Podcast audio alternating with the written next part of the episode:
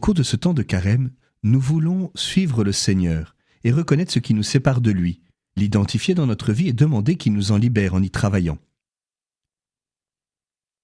Ces jours-ci, nous abordons la question de la jalousie. En quoi est-ce un péché capital et comment la reconnaître? Je rappelle que le péché capital ne signifie pas nécessairement grave, mais la porte d'entrée d'autres péchés dans notre cœur. Et donc la jalousie est un péché capital dans notre relation à l'autre, à nous-mêmes et aussi à Dieu. À, l'autre, par la malveillance, malveillance qui peut s'exprimer. Ou bien, vous savez, cette petite satisfaction cachée et secrète devant le malheur d'autrui. Ou, à l'inverse, une légère déception devant la réussite. Ça peut aller jusqu'à l'homicide, la jalousie. C'est d'ailleurs une des raisons principales de meurtre, avec la drogue, comme le rappelle le pape Benoît XVI. En France, la jalousie est la cause de la moitié des homicides. Et le premier meurtre dans la Bible, Caïn tue Abel. Mais on retrouve aussi le roi Saül qui veut tuer le jeune David, dont les exploits guerriers éclipsent les siens. C'est un péché capital aussi par rapport à nous-mêmes, parce que l'on peut s'enfermer dans le ressentiment, l'amertume. Et puis, euh, il y a comme une injustice par rapport à nos propres talents.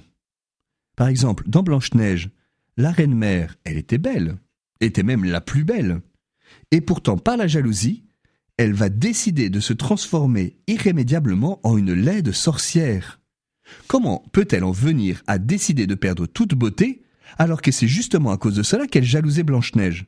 Eh ben voilà, c'est justement là le drame de la jalousie. Et ça se retourne contre soi jusqu'à l'autodestruction.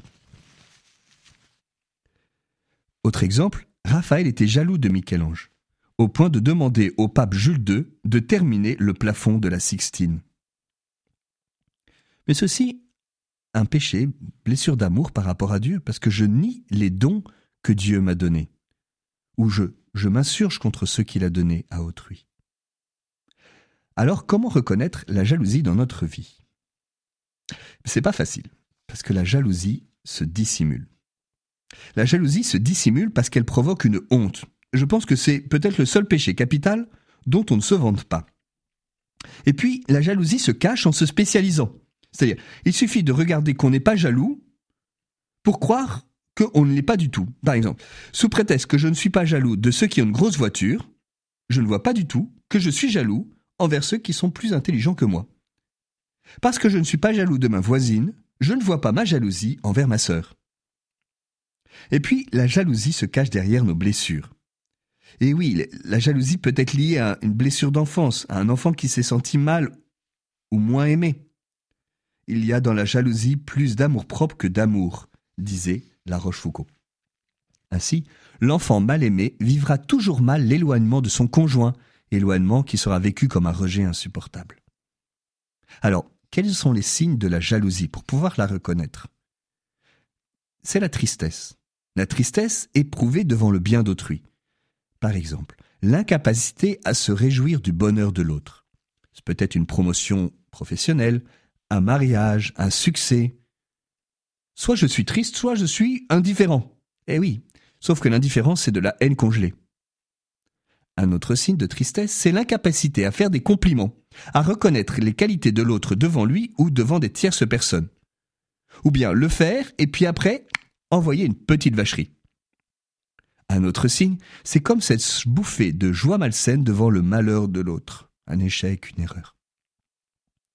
Alors, il y a les signes aussi de manque d'estime de soi. Par exemple, la captation, qui consiste à étouffer l'autre en exigeant une exclusivité, d'être le seul, le préféré. On peut le vivre par rapport aux conjoints, aux enfants, aux amis, aux collègues, quelque chose qui révèle une blessure d'estime de soi. Ça peut être aussi l'incapacité à faire confiance à l'autre, lui offrir des espaces d'autonomie. Ça peut être aussi d'accumuler, de se disperser, d'accumuler des garanties, des preuves que l'autre m'aime, etc., etc. Alors que l'Esprit Saint nous éclaire pour que nous puissions discerner la jalousie et nous verrons demain quel remède le Seigneur nous propose.